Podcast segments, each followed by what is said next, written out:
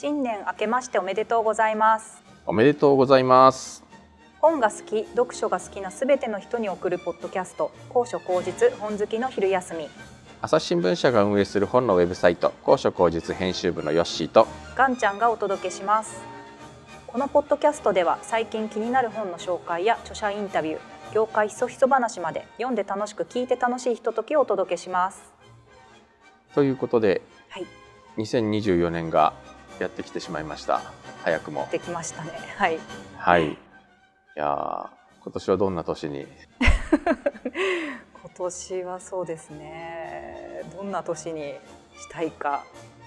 まだ考えられてないです。早く考えないとあっという間に終わっちゃいますからねね。2024年も、またあの年末の放送みたいにもう1年終わってしまいましたねみたいな話をしそうで怖いです。そうですね。はいまあお互いいい年になるように頑張りましょう、はい、頑張りましょはい、えーということで年始恒例 BL 特集でございます。うはい。はい。なんとこれで3回目になりま3すね。回目ですね。もう本当に恒例コンテンツになりましたね、はい。ポッドキャストで多分いつも毎年やってる感じがします。はい、えー高所高実の連載 BL ことはじめ。で毎月1回ボーイズラブですねはい、はい。BL のこう注目作品を紹介していただいている、えーハイブリッド書店本との BL 担当井上正俊さんを、えー今回と次回の2回にわたりましてゲストに招いてお送りします。井上さんよろしくお願いします。よろしくお願いします。よろしくお願いします。今年もよろしくお今願いします。年もこちらこそよろしくお願いします。はい、あの毎月お付き合いいただきまして本当にありがとうございます。今回と次回の2回にわたりまして、えー前半は2023年本と BL ベスト10、後半は井上さんおすすめタイトルを紹介したいと思いますけれども、えー今年もたくさんの、えー作品が生まれ BL ことはじめでもほんの一部になってしまいますけれども、え注目作品を紹介し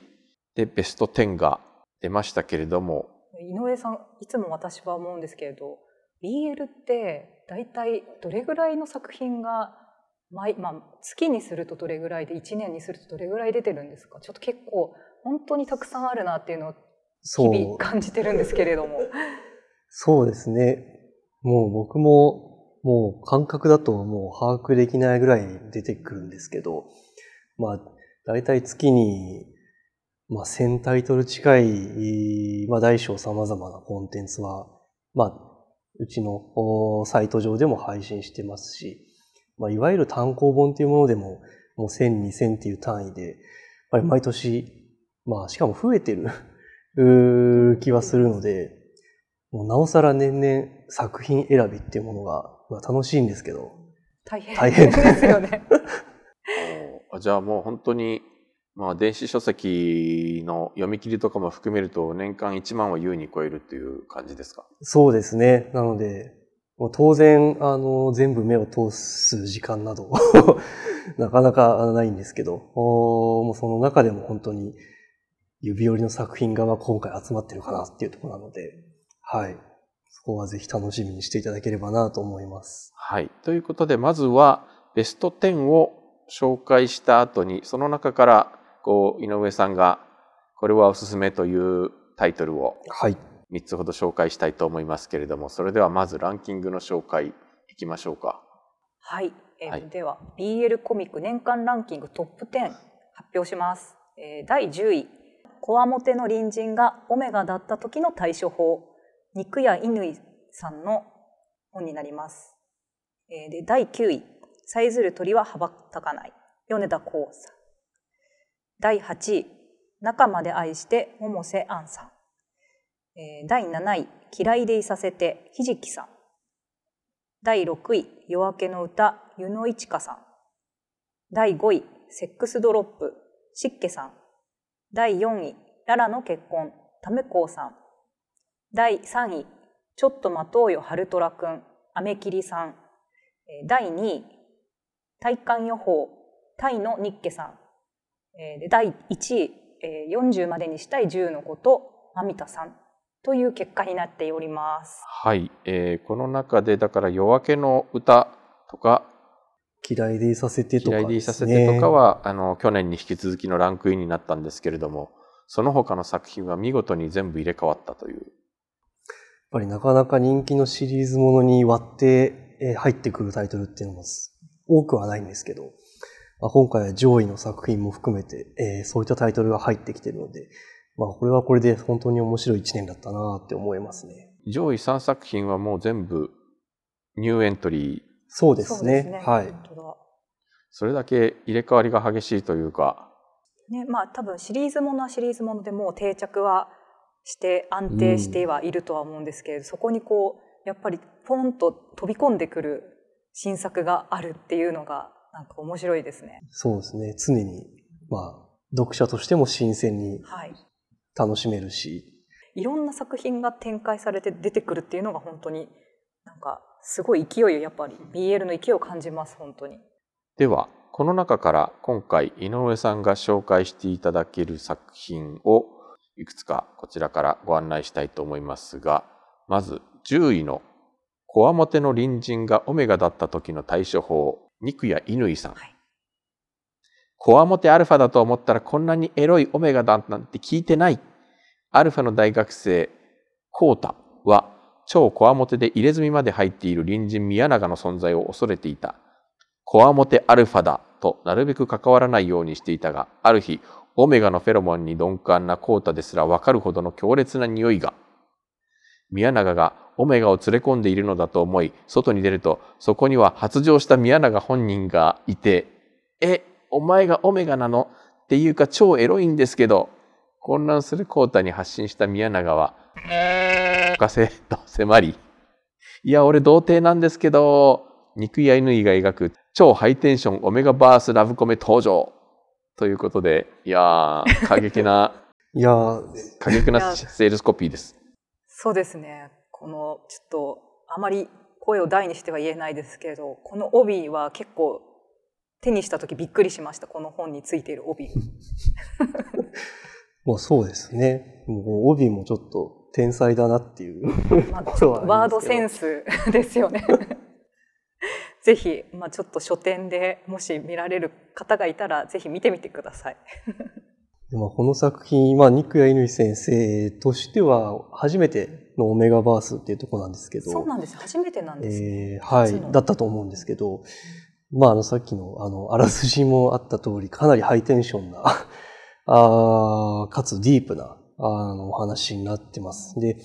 オメガバースはことはじめでも何度か紹介はさせてもらったと思うんです。すね、あの、人気の、はい。あれですよね、設定ですよ。まあ、細かいご説明はちょっと省きますけど、はい、あの、ちょっと面白いなっていうポイントは、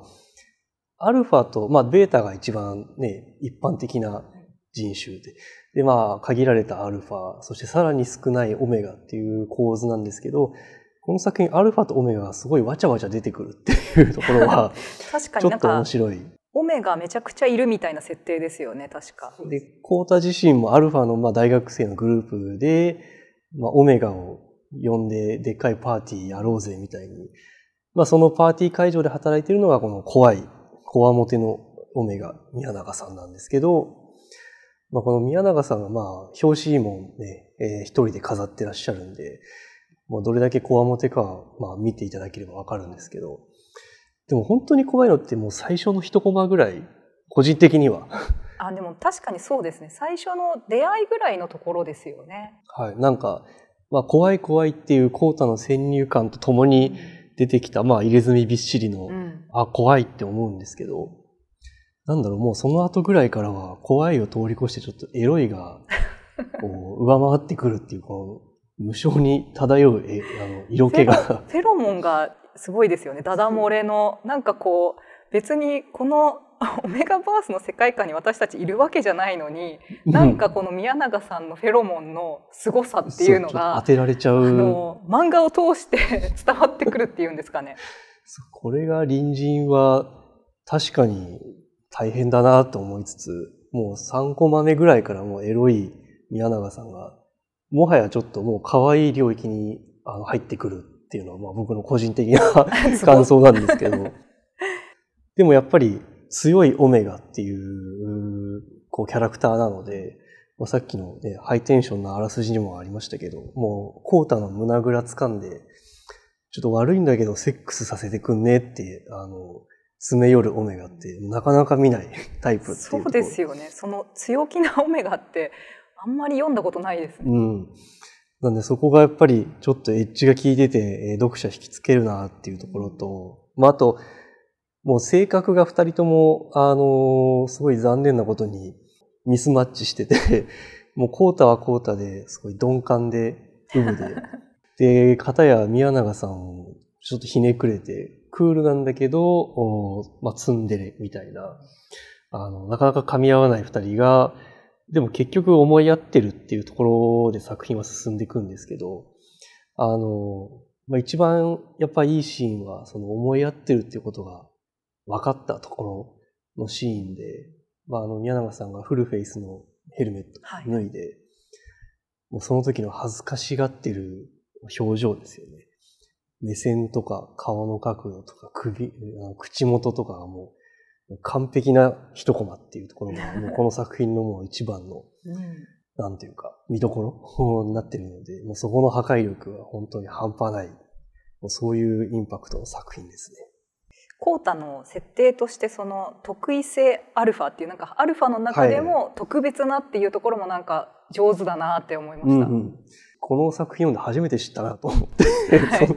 そのパターンかと思って、うんね、あそうですよね。これってなんかあるんですか？あるものなんですか？まあいろいろあのいろいろ設定は細かい設定は細かい作品ごとに作者の方がいろいろ考えて、あるんですけど、はい、もうあの僕は初めてこの作品でお目にかかったんですけど、そうですよね。私もなるほどそういうそういうなんか得意体質を使うっていうのも面白いなって思って。ただの鈍感な童貞野郎じゃなかったんだっていう。そうですよね。そこでまたねコータの特別感というか宮永にとっての特別感っていうのがすごいまたよりなんていうんですか引き出されるというか、うんうんうん強烈に印象に残りましたそこが。はい。それでは次の作品はですね、第2位にランクインしました。はいタイのニッケさんの体感予報という作品です。さあ、えーまた読みます。ちょっと恥ずかしいんですが。明日は晴れなのでこの男は俺を抱くだろう。人気上昇中のイケメン気象予報士、瀬ヶ崎の正体はとんでもない暴君だ。崖っぷちエロ漫画家のヨウはそのことをよく知っている。なぜならヨウは瀬ヶ崎と同居し、家事全般その他いろいろを担っているから。こんなことになったのも漫画家として売れないようの衣食住を保証してもらうため、瀬ヶ崎の言うことを全部聞くという契約をしてしまったからで。書き下ろしは嫉妬と溺愛の嵐吹く一夜。はい、はい。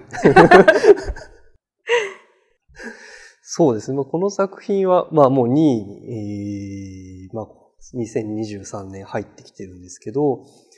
2023年の夏にあの実写ドラマ化をしていることでもすごい有名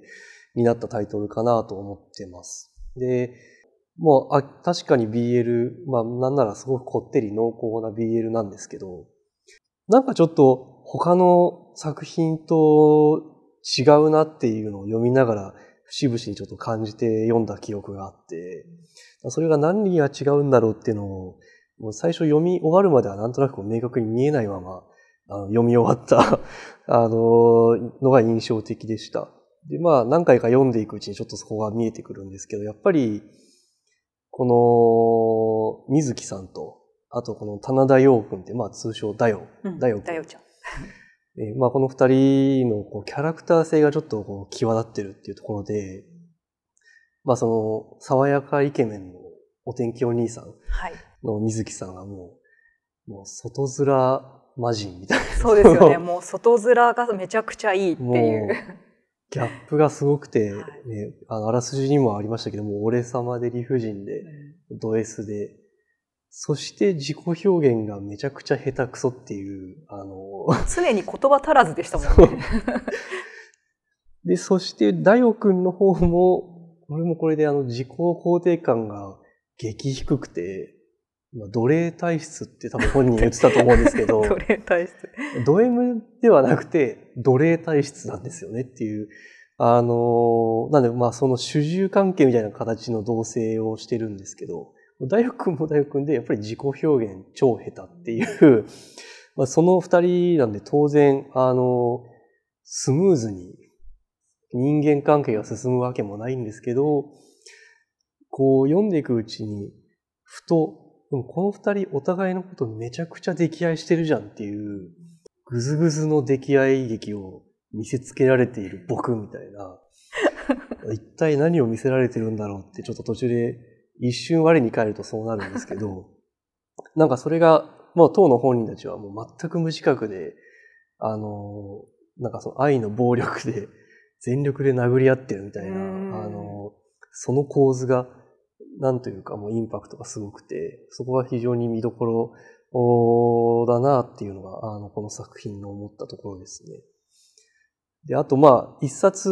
の8割ぐらいはエロいことをしてるんですけど。まあ、確かに。ちょっとエロ要素高めでしたね。そう。作品は。なんですけど、なんかこんなに性描写の一挙手一投足をなんか丁寧に表現した作品、あんまりなかったなって思って、もうエロいんだけど、確かにそう言われてみると。すごく丁寧で、あの、まあ、二人の、その、ちょっと難しいキャラクター性がそこにも描かれてるかなっていうのは、あの、感じた、感じ取れるところだなと思ってます。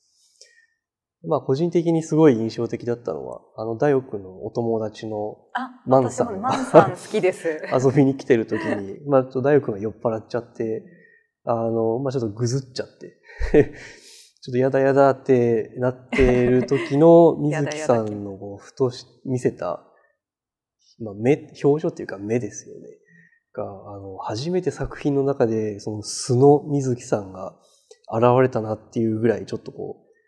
綺麗な目をしてた瞬間があって、あの外面魔人じゃないやつです、ね、そうですよね。その、マンさんがいるのにもかかわらずってことですそそこで、あ、この人は、本当はこういう性格なんだなっていうところがちょっと垣間見えて、うん、なかなか、あの、共感が難しいキャラクターなんですけど、そこでやっと、あ、この人も、あの、人間味があるキャラクターだなっていうふうに、あの、すごく好きになれる一幕でしたね。うん一見するとだからすごい本当に全てを持っている人、まあ、もちろん容姿端麗でなんか頭脳明晰でみたいな多分結構なスパダリ体質なあの人だと思うキャラクターだと思うんですけれどやっぱそこで抱えてる葛藤みたいなのがあるからこそのなんかその外面紳士というか外面大魔人になってるっていうのもやっぱあってなんかやっぱりイケメンもイケメンで大変なんだなっていうのをなんか 思いましたねそれは。そうそうなんですよね。だから意外と、まあ過去の回想とかも含めて、あの、二人の関係結構奥深く紐解いていってくれる作品なので、読み応えもあるし、で、最後まで読んでやっと、あの、そういう、まあ今お話したようなちょっと違和感というか、他のビールにはない要素みたいなのがちょっと分かってくるし、なんかちょっと新しい自分の中の感覚がちょっと一つ扉が開くような こういうパターンもありだねっていう、あの新感覚が得られるので、まあだからきっと読者の皆さんもこの作品本当にあの大好きになったんだろうなっていう、ちょっと不思議な中毒性のある作品ですね。確かに。はい。そして第1位、栄えある第1位に輝いた40までにしたい10のこと、まみたさんの作品ですけれども、あなたのこと余裕で抱けます。10年以上恋人なし、恋は諦めている。40歳の誕生日まであと3ヶ月。タコパ、パフェ食べる。誕生日を恋人と過ごす。絶対秘密の40までにやりたいことリストを、よりによって10歳年下のイケメン部下に見られ一緒にやる羽目になり、リストを作ったことで人生一変、イケメン部下、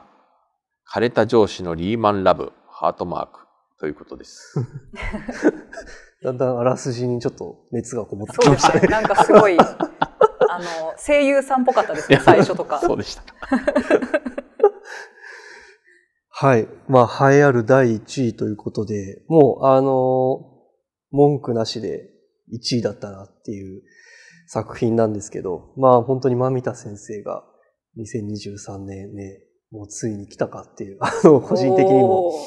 あのもうワクワクしたタイトルですけど、まあ、いわゆる上司と部下、まあ、リーマンものというか、で、かつ年の差、あー10歳年の差みたいなあの作品になるんですけど、まあ、まずこんなアラフォーいたらちょっと教えてくださいっていう。いや、わかります。あの、まあ、こんな可愛いアラフォーいるかっていう。そう。あの、もう、なんていうかね、贅沢の限りを尽くした39歳。えーここに爆誕したわけなんですけど、まあ、この、ね、あの、結構読者の共感ポイントとして、年、年齢はさておき、そのやりたいことリストっていうか、今置かれてる環境で考えてなかなかできないなっていうことを多分思い浮かべることはきっとみんなあるんだろうなっていうのに対して、そこがすごいこのすずめさんがリストを作ることになんかなんとなく共感が持てる。なんかそういう愛らしいキャラクターなんですけど、まあ、とはいえ、それを人に見られたらもう死ぬほど恥ずかしいだろうなところで。いや、恥ずかしすぎますよ。しかも、会社のね、部下っていうところで、写真写撮られちゃって真まで撮られてましたからね、カシャって。そう。だから、まあ、まずこのリストの内容もね、タコパとか、原宿行きたいとか、あので最初はなんかこうテレビを見て死ぬまでにしたいことリストって、ばいわゆるバケットリストを作ろうって言ってやっててでもなんかそうするとなんかすごい全然遠いなんか夢み夢話みたいな,、なんかオーロラを見るとかそういうのが上がってくる中でこれじゃなんか別にあの、まあ、実現の可能性が低いというかなんか本当にやりたいことかっていうのを問い直してあと3ヶ月で40歳になるまでにっていうそのなんだろう長期的な目標よりもなんかこう多分切迫切感がある。迫感あるちょっと短めのあの短期の目標みたいなのを立てようっていうところで多分こういう身近なタコパとかパフェ食べるとかっていう身近な欲求が出てきたんだと思うんですけどそれがまたいちいち一個ずつ可愛いんですよね。そう、そうなんですよ。ね全部可愛いし、で、まあそれを考えてリストにして、ね、部下のケイシ君に見られちゃって、じゃあこれ俺と一緒にやりましょうよっていうね、話になって、で、まあ詰め寄られて、ねあなたのことを余裕で抱けますっていう、あの、いきなりのアプローチから入るんですけど、はいっていうところまでで1話なんで、あの、めちゃくちゃ最初がもう濃厚に始まるっていうところで怒涛の、あの、入りなんですね。で、そこからもうデート、あの、一個ずつリストをやっていこうっていうデートが始まるんですけど、すずめさんも途中で、展開早すぎてついていけねえよって言ってるんですけど、もう読者もまさにそうだよっていう感じで、そうですね確かに。本当に怒涛に、あの、あれよあれよと、あの、ケイシ君に連れ回されるっていう、まあ、その展開に、あの、こちら読者もすごいなんか、怒涛に巻き込まれていく。そういう楽しいあの展開が待ってます。で、やっぱり1位になるほどのやっぱこの作品のいいポイントっていうのが、まあ、ちょっとありましたけど、やっぱり萌えポイントがめちゃくちゃ多いっていうところで、確かもう至るところに 散りばめられて、かゆいところに手が届く的な、で、萌えイコールやっぱりドキドキポイントなんで、その、スズメさんもドキドキするポイントだったりするんで、で、アラフォーのスズメさんの心臓がちょっと心配になるぐらい、に そうですね。あの、常に心、臓が持つのかっていう。常にいろんなところでドキドキしなきゃいけないっていうところで、まあ、スズメさん自身も、あの、部屋着が熊の着ぐるみで、ね、ね部屋がめちゃくちゃファンシーで可愛いんですよね。スズメのぬいぐるみの鈴子ちゃんが相棒っていう、もうそこからまず入ってるんですけど、で、10個下のね、年下の後輩に、もういいように、あの、主導権を握られちゃうスズメさん。まあこれもまた可愛いっていうう。ん、で、なんだかんだで次のデートも楽しみにしちゃうスズメさんっていう。ね、だってこのこの 10, 10のことをこう一つずつやっていく中でやっぱりこのスズメさんの目に見える景色が変わってくるっていうなんかうん描写があるじゃないですか、うんうんあとあそことかいやそうだよねなんか恋をすると 見えてくるものが変わってくるんだよなっていうのとか なんか本当乙女の恋を見てるようでした。そう。本当にそのね、乙女感がまた燃えるポイントで、で、しかも、ケイシ君を、あの、ちょっと家に招き入れて、招き入れたはいいけど、ちょっと恥ずかしくなっちゃって、あの、相棒の鈴子ちゃんに、上着を上着かけてちょっと目隠しするっていう。小技。そうですね。あれもちょっとキュンとしますね。あと作中だとそんなに何回も出てくるわけじゃないんですけど、あの二人の結構身長のギャップがあって、あそこも確かにキュンポイントでした。実はあのそう最初にあのリスト取られて、こう写真を消せ消せみたいなやり取り全然届かないっていう15センチぐらいの差っていうまたそこもキュンポイントですよね。地味にそれが最初にインプットされてるから、断るごとにその15センチの差がちょっとなんか頭の中で出てくるはいってはいい、う。その身長差もまた萌えポイントっていう。それがやっぱ効いてくるんですよ、後々。で、あと、もう萌えも盛りだくさんなんですけど、まあ、マミタ先生が意識されているのかなっていうところの、そのキャラクターの表情をよく見せるっていうことに対してすっごい力を入れられてるなと思ってて、なんていうかアップでそのキャラの表情がよく見えるようなコマとかを本当に多く配置されてるのがすごい印象的で、なんかあの原宿ので雨宿りして、あの、すずめさんがすごい赤ら顔になっちゃうシーンとか、はい。もうあれとかは本当によくできたコマだなと思って、まあ10位にご紹介したあの、こわもての隣人のね、あの、はい。一押しのシーンともう並ぶ2023のこうベスト赤ら顔あから顔。選手権のこうね、あの、もう両雄並び立つ的な、もうそういうシーンだなと思うし、まああの、原宿の場面はその後のキスシーンもすっごい良かったっていう。よかっなんか昔のことはじめのイベントでた。はい。壁になりたいっていうことをなんか僕言った気がするんですけど、もうまさに原宿のキスシーンは、すずめさんが壁に追いやられて、そこの壁になりたかったですか？最近あんま聞かないなって読みながら思ったんですけど、壁ドンからのこう、キスっていうところで、僕も後ろの壁としてしっかり支えなきゃなっていう、あの、ちょっと久々にそういうマインドになったっていう。なるほど。で、まあそういう、ね、表情も楽しめる名シーンが、あの、本当にいっぱいある作品で、あの、もう読んでて、すごく楽しめるんですけど、個人的に一番好きなのは、あの、序盤なんですけど、タコパをしてる時に、ああの、すずめさんが、このタコそろそろくるくるした方がっていう、くるくるした方がっていう時の顔。が、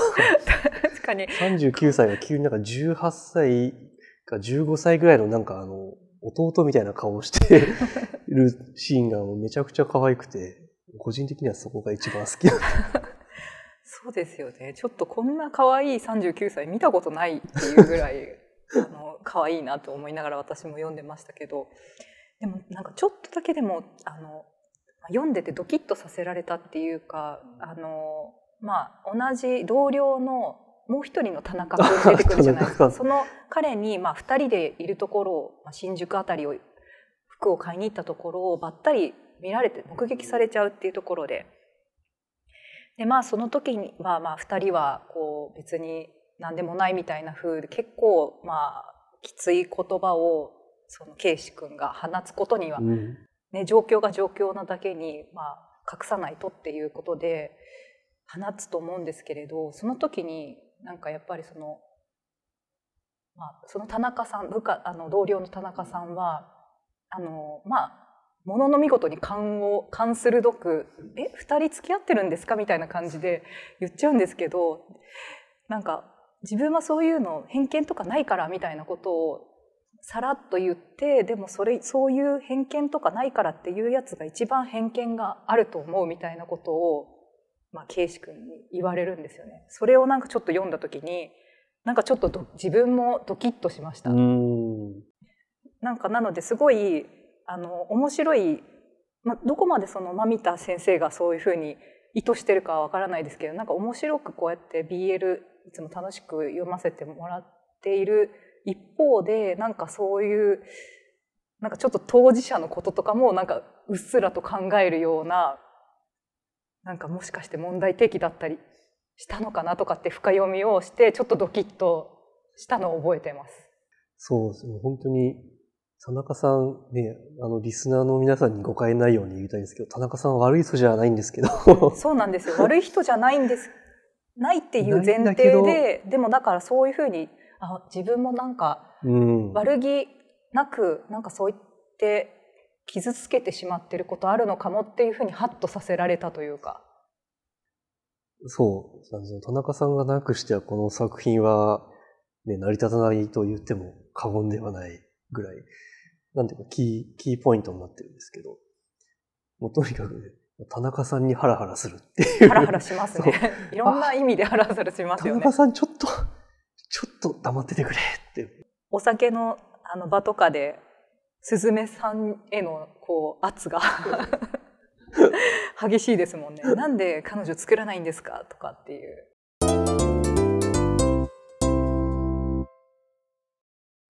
はい。なんか盛り上がってきましたけれども。すいません、はい時間ですか？いえいえ、ええあの、はい、まあ、こんな感じで、えー一気に。えーと井上さんのおすすめ作品井上マイベスト作品の方までなだれ込んでまいりましょう一旦ちょっとここではい。